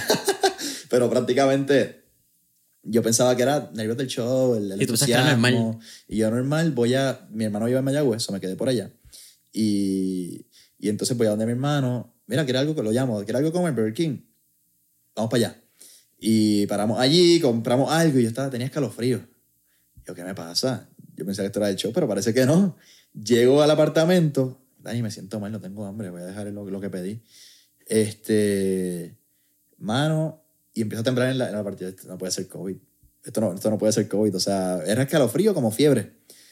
Y entonces de ahí me meto un baño, bajo un poquito, pero entonces después me asusto porque sentía la, el corazón Las palpitaciones, ajá. bien rápida. Y yo, ya, diantre, no, yo tengo que ir al hospital. Estaba asustado. Ya, ya me sentía bastante bien, pero lo sentía rapidísimo. Brother, cuatro horas en el hospital de Mayagüez. Era las cuatro y media de la mañana, ya bien. Me hicieron un cóctel en el suero, una cosa brutal. Este, pero, pero, ¿qué fue lo que comí?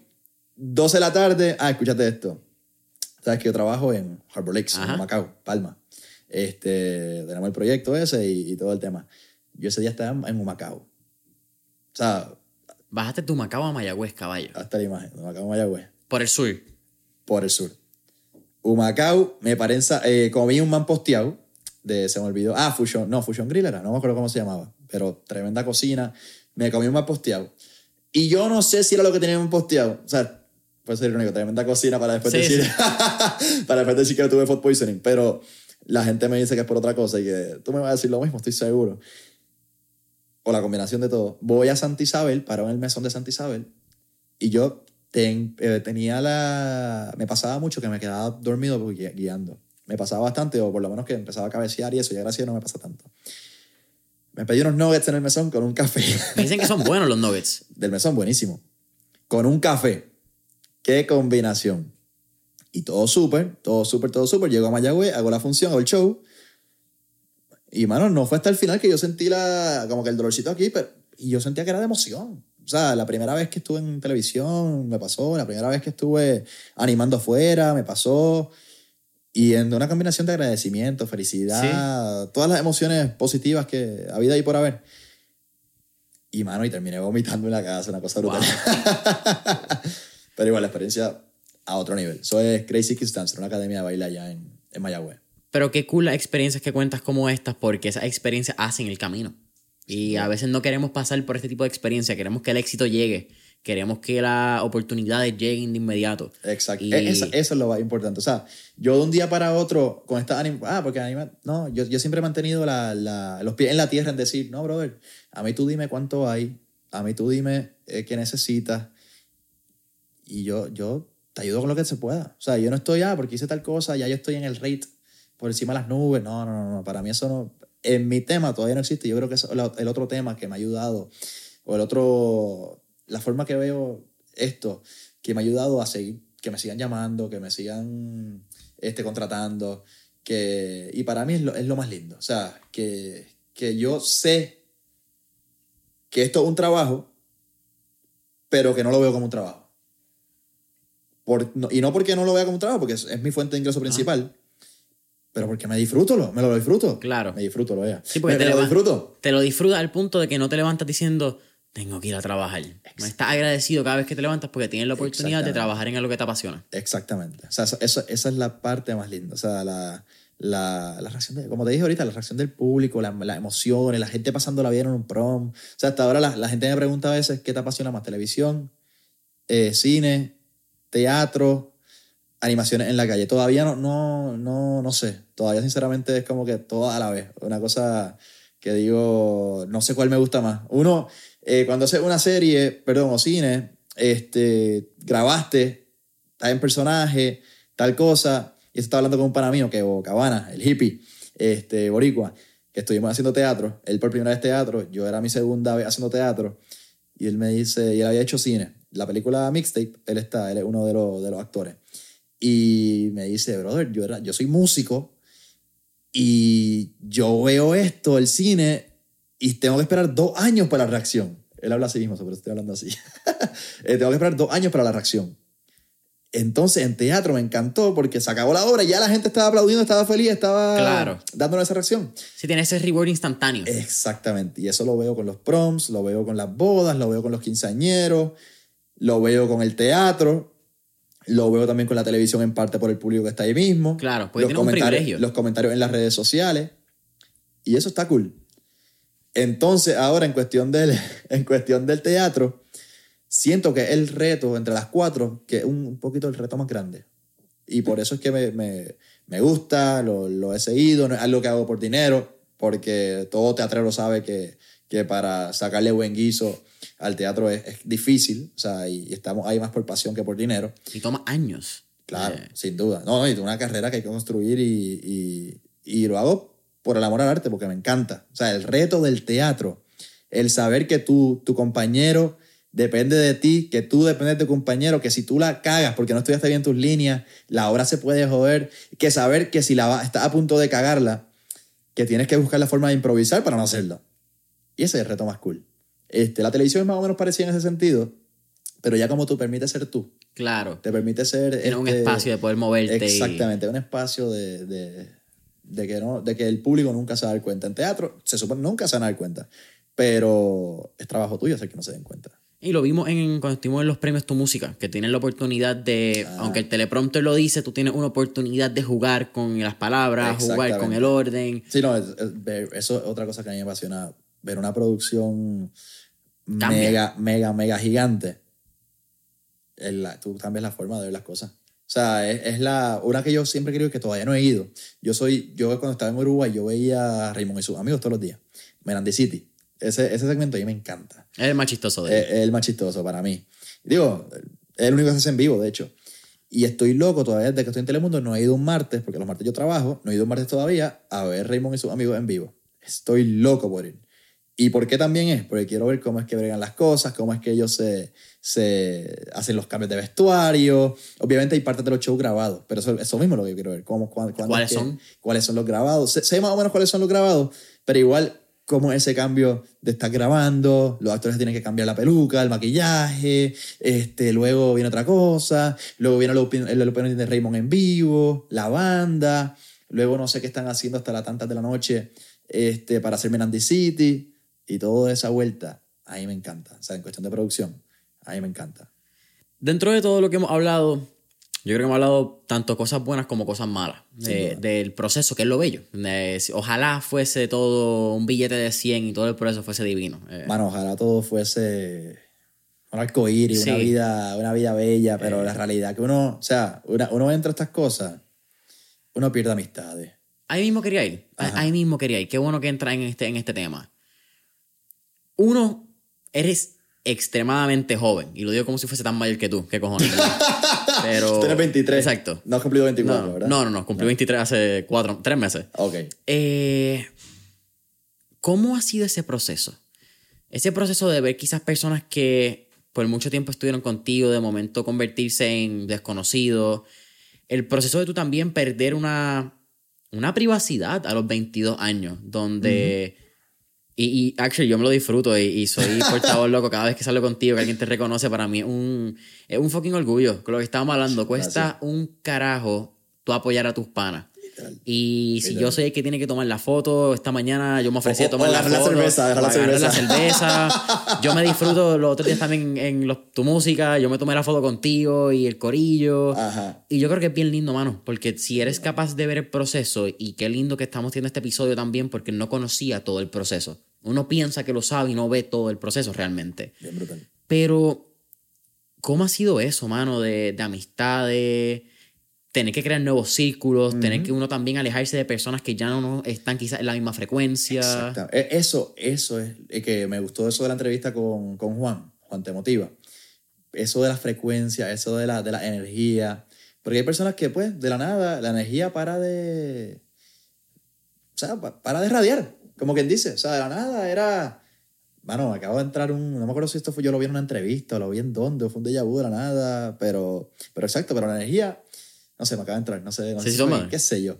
Algo bien raro me acaba de pasar.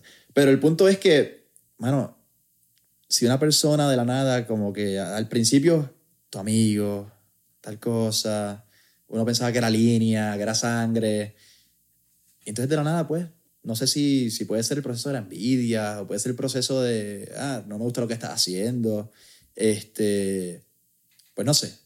Pero sinceramente, saber que una persona que, que a lo mejor llevaba, traía mala vibra a tu vida, saber que esa persona ya no, no está como que deja uno más tranquilo. O sea, saber que esa persona no te apoyaba al 100 como uno pensaba, pues deja uno mucho más tranquilo que saber que ya, pues no, no, no va a estar.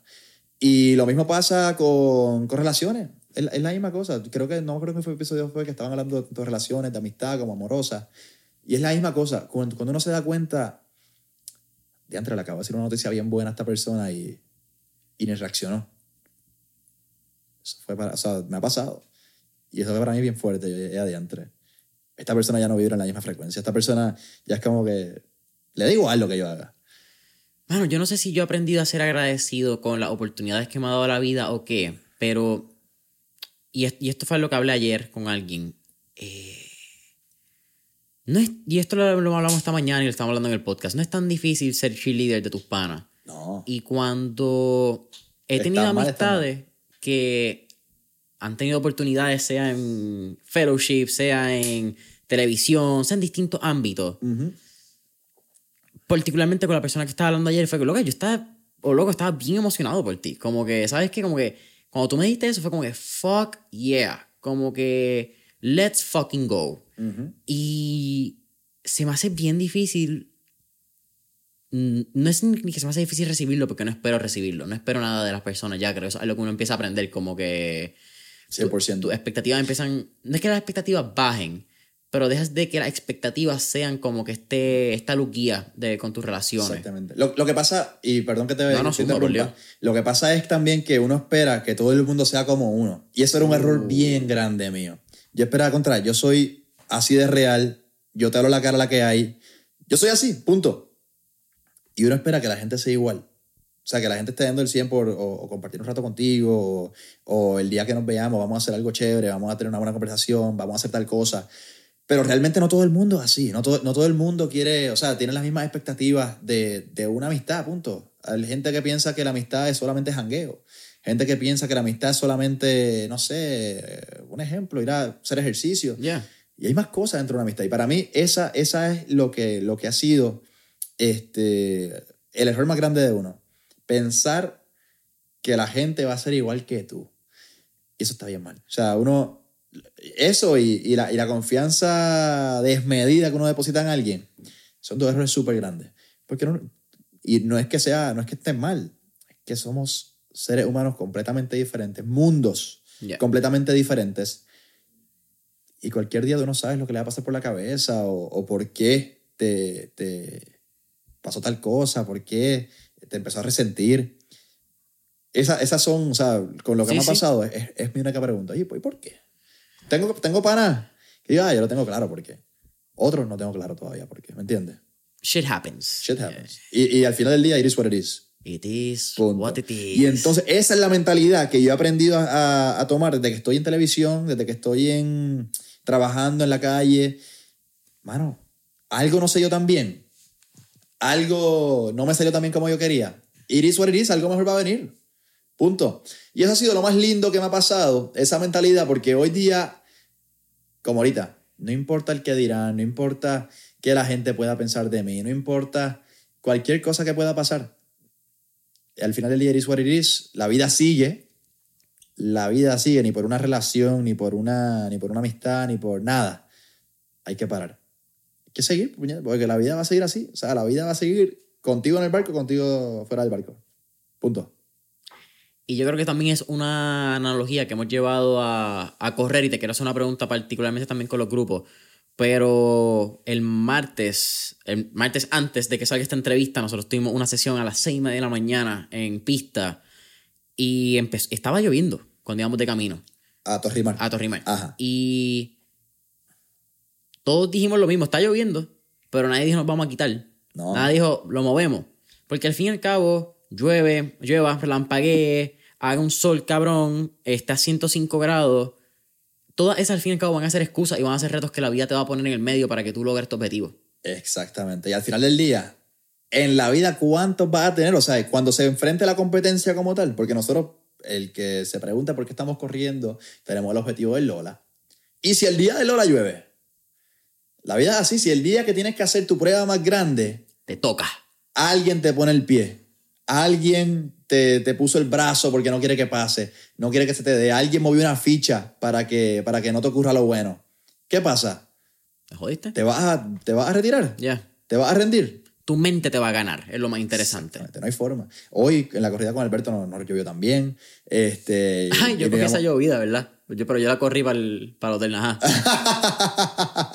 no, no iba a pasar, no íbamos a parar, para nada. El sábado pasado yo llegué, estaba un poquito lloviendo, estaba todo encharcado, no íbamos a parar. O sea, son obstáculos que pueden venir en cualquier tipo de, de circunstancia y hay que superarlo. La vida se trata de eso, de obstáculos. Obstáculo tras obstáculo tras obstáculo. Si tú no lo superas, no tienes forma. Si tú dices, eh, adiantre, mira lo que se me enfrentó, voy a parar, voy a rendirme. ¿De qué te sirve? Si el día que te, que te llegó el reto, si el día que el reto más grande lo enfrentaste, te rendiste, no, no tenía sentido lo que estabas haciendo. Punto.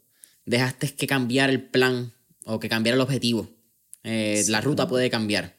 No necesariamente eh, le puede- y quizás por encima del edificio. Quizás tienes que irle por el medio, quizás tienes que irle por el lado, tienes que encontrar la manera de pasarlo. Pero porque hay un obstáculo en el medio, no significa que vamos a decir, bueno, Corillo, llegó el obstáculo, nos fuimos, sorry, no va a volver a pasar. Exactamente. Está en tu cabeza, yo creo, sobrepasarlo. Exactamente. Eh, mira, y para ir terminando, eh, se te ha- fue un reto en el inicio, esto es un tema también que yo creo que no, no he tenido la oportunidad de hablarlo con nadie, no creo, maybe puede ser el entrevistado más joven que hemos tenido, yo creo que no- Sí. puede ser, tengo que chequearlo, quizás te me puede estar mintiendo, me siento No, tengo que chequear.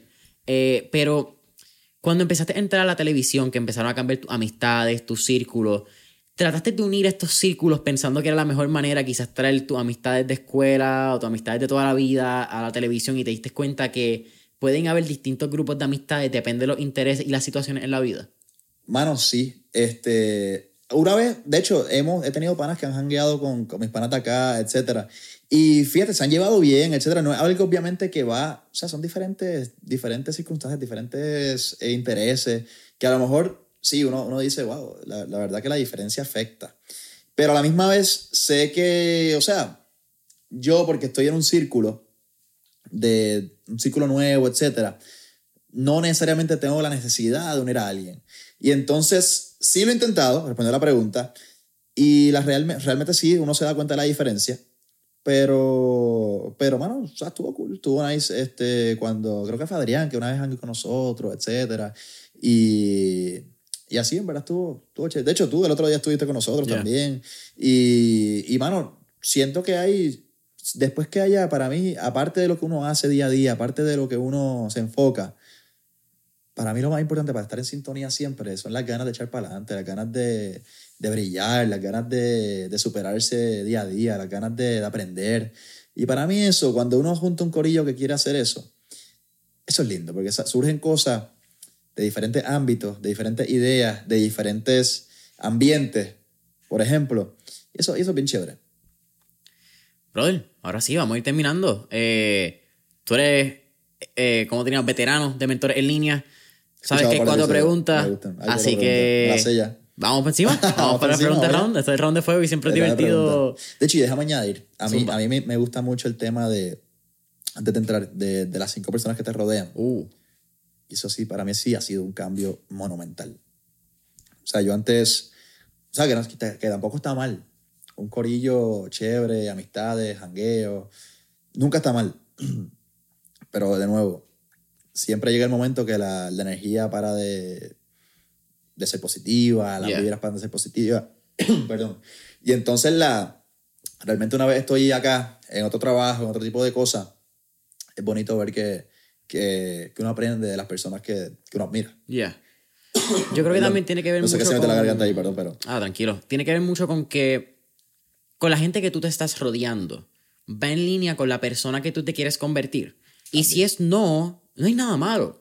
Pero entonces comienza a cambiar o comienza a buscar distintas personas que puedan aportar a la mejor versión que tú quieres ser. Exactamente. No todos tenemos el, el privilegio de, bueno, de tener quizás un mentor o de tener a alguien directo, de tener a alguien que sea mejor que nosotros. Pero si sabes y reconoces, que es lo más importante, que no estás en esa posición, comienza a buscarlo. Manda un mensaje, ve a un evento, preséntate, di hola. Eh, si vas al gym, mano, al tipo que está bien fuerte, si tú no estás bien fuerte, pregúntale qué hace. Exactamente. Como- pero busca ¿Tú ese sa- 1%. ¿Tú sabes qué me aconsejaron el otro día? Que me encanta este consejo. Brother, pregunta. Pregunta, pregunta, pregunta. A la gente que tú admiras. Brother, yo tengo 22 años. Estoy empezando en esto. ¿Qué tú me aconsejas? ¿Qué, qué yo, qué tú, ¿Qué tú hubieras hecho a mi edad? A lo mejor tú no empezaste la televisión tan temprano. A lo mejor sí. Pero ¿qué tú hubieras hecho? Y ese consejo me encantó. Y lo he aplicado. O sea, ¿qué tú harías? ¿De qué forma enfrentarías la vida? ¿De qué forma enfrentarías el trabajo? Las diferentes circunstancias. Y ese consejo me encantó. No me acuerdo ahora quién me lo dio. Otra vez lo mismo. Pero brutal. Es que también eh, hay que aclarar, eh, el que ha visto los requests de Pepe en, en mensajes sabe que son muchas las personas También. con que, que nombre, hermano, como que eh, es bien intenso. A mí me pasa a cierto nivel, no estoy ni cercano al nivel que te pasa a ti en tus mensajes y it gets overwhelming, la cantidad de nombres, personas, como que, ¿quién te dijo? Es como un scroll. Sí, no, y tampoco es que uno se... o sea, yo obviamente contesto, agradezco siempre el apoyo. Me encanta contestar lo- lo- los mensajes. Porque de ahí viene el apoyo, de ahí viene lo que yo hago, de ahí este, es que uno se sigue motivando. Cuando son mensajes bien positivos también me encanta. Y, mano, uno trata de llevar una conversación, uno trata de, de intercambiar dos o tres mensajes, de, hasta- aunque sea darle like, para que la gente vea que uno está pendiente a, lo- a los demás. Y obviamente a veces son muchos. Y obviamente, eh, lo- yo te lo he dicho ya, hay gente que piensa que, que, que yo lo que hago es esto. O sea, yo, yo lo que hago es estar en Puerto Rico gana y ya. No ser la imagen. Exacto. Hay gente que no sabe que yo trabajo fuera del canal, hay gente que o, o se creen que no trabajo fuera del canal y que a veces el tiempo es un factor bien importante para mí de cómo manejarlo, en qué lo invierto y, y bueno, este, esa es la parte complicada, que a veces la gente no sabe y a lo, a lo mejor se pueden pensar que, que no contesto porque no quiero. Y no, realmente no. O sea, es que no, o sea, no tengo el tiempo para meterme media hora o 20 minutos a contestar. A veces lo hago, pero hay días que estoy bien rush. Sí, no, es que también pierdes la vida en las redes sociales si permites estar así contestando y permites estar constantemente en ese revolú. Sin duda. Pepe, ahora sí. Vamos allá. Cuatro preguntas de fuego. ¿Sabes la primera? Si pudiéramos estar en esta película de Back to the Future y montarnos en un DeLorean, ¿a qué época, década o periodo histórico te gustaría ir y por qué? Mano, realmente me gustaría mucho la época de, los de los 70, 80, cómo era esa vibra. Las, los, o sea, yo el otro día animé un, ¿qué era? Un prom, un prom como de octavo grado. Y entonces yo tengo esta dinámica que pongo o padres contra nene o algo así. Y el DJ ya zumba unas viejeras. Reggaetón viejo del 2000, este, palos de los 70, de los 80. Y esos padres se han quedado con todo allí. Y dije, wow, ¿cómo hubiera sido esto 30 años atrás, 40 años atrás? Haberlo vivido en su core. Exactamente. El cine. La- l- todas las películas que, que... Sagas brutales. Star Wars, por ejemplo. Haberlas vivido, ¿sabes? Sentarme en el cine Rumble, por ejemplo, que Wow. descanse. A ver Star Wars.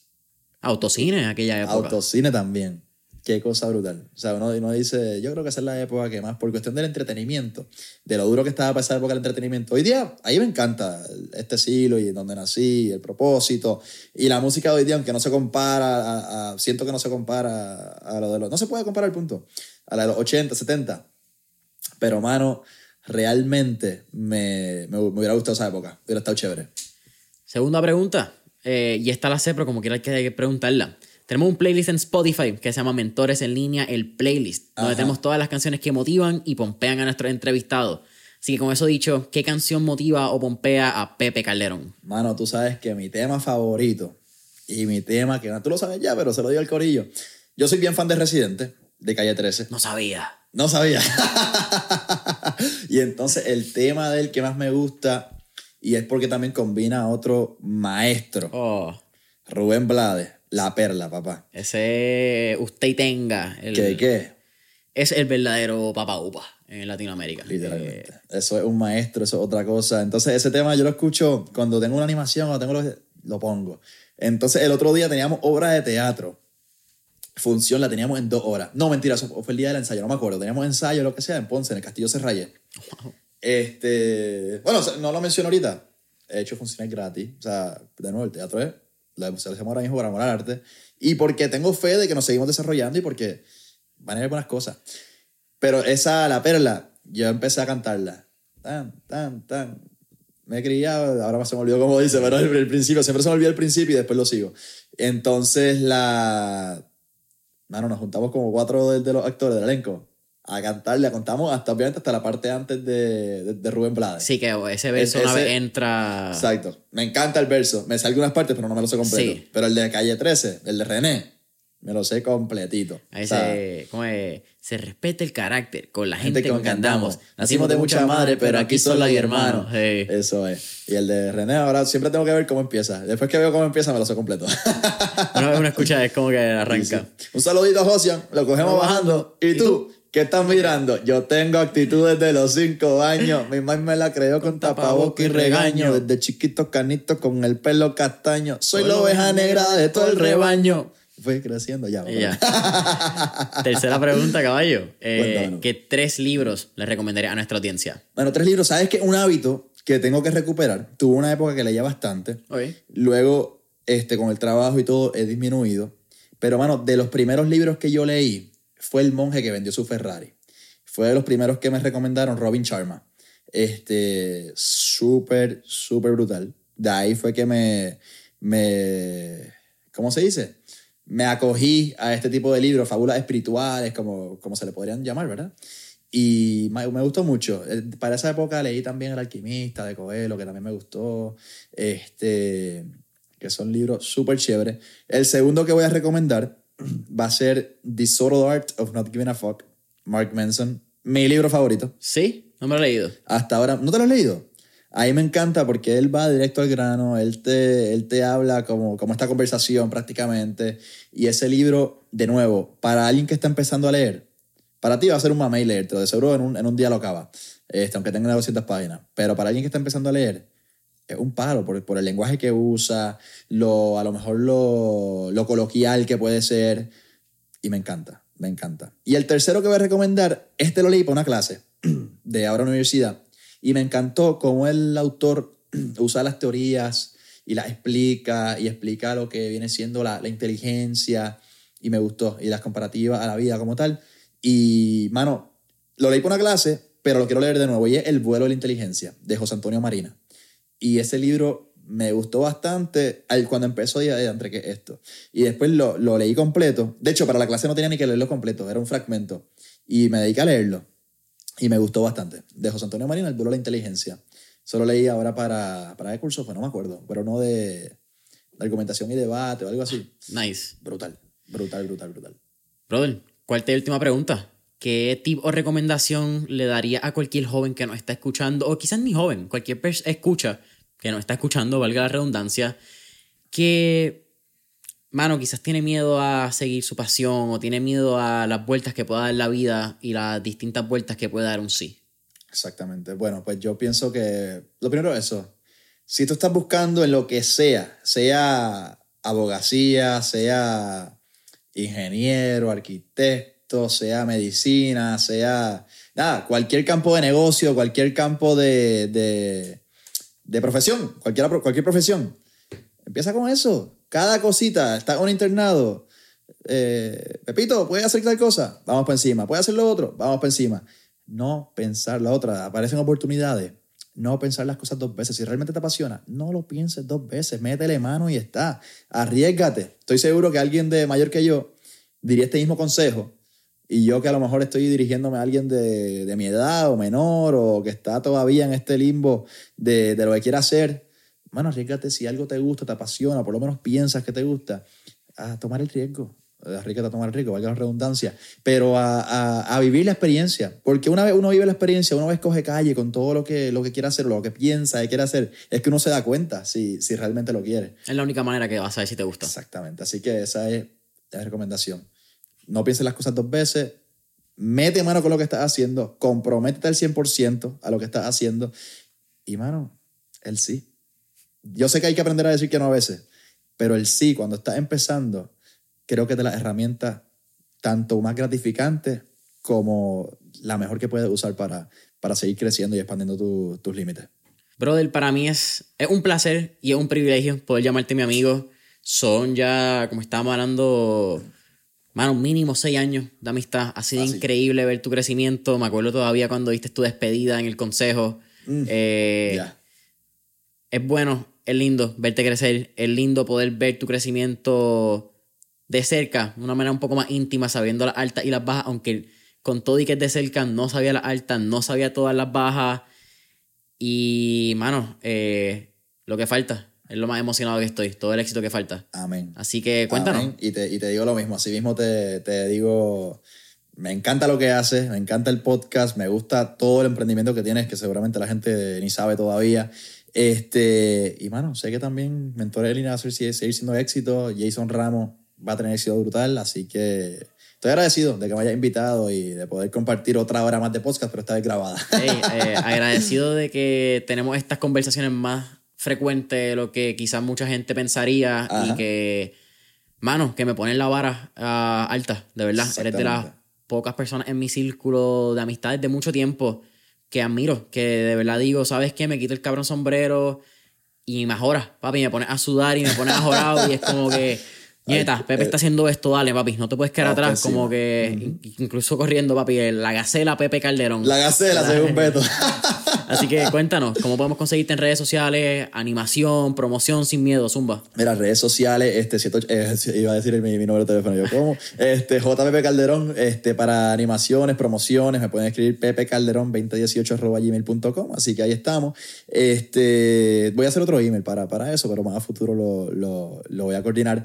Redes sociales, JPP Calderón, Instagram, Facebook, TikTok, le vamos a meter ahora un poquito, así que... Pepe Calderón consíganme ahí. 215 creo que hay en TikTok. Pepe Calderón, no, ahora ya está, ya lo ¿Ya- puse ya en lo J? Pepe Calderón. Ah, sí. durísima, Conseguí JP Calderón. Quiero el Pepe Calderón, pero en Instagram no lo tengo, en Facebook está como JPP Calderón, así que lo dejo así por ahora. JPP Calderón en todas las redes sociales.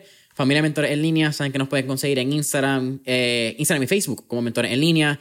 Dale cinco estrellitas, subscribe, deja ese review, tu comentario en Apple Podcasts, Spotify, YouTube.